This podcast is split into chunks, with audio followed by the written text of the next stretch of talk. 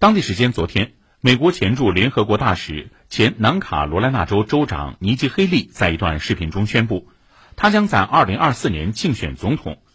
CNN 称，黑利预计将于当地时间今天在南卡罗来纳州查尔斯顿一场竞选活动中发表讲话。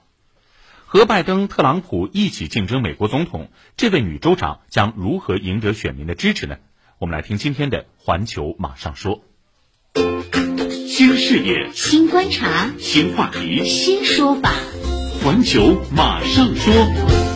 大家好，我是潘越文。五十一岁的尼基·黑利是印度移民第二代，从政经验丰富，不仅是特朗普在任时的美国驻联合国大使，还在二零一零年成为南卡罗来纳州历史上第一位女性州长，并在二零一四年赢得连任。她反对堕胎，支持打击非法移民。他经常提及自己在任期内注重发展经济，使得该州的失业率降至十五年来最低水平。自二零一八年离开特朗普政府以来啊，黑利与特朗普保持着微妙的关系，赞扬特朗普的政策和任内成就，同时提出一定批评，从而吸引了共和党温和派。在特朗普离开白宫后不久，黑利还曾表示，如果特朗普参与二零二四年共和党总统候选人提名，他本人绝不会出手干预，暗示其不会与特朗普竞争。不过两年后，黑利改变了主意，成为特朗普在共和党内的第一个直接挑战者。黑利在宣布竞选总统的视频中说道：“现在是需要新一代领导人的时候了，去重新认识到财政责任，保护我们的边境，增强我们的国家。”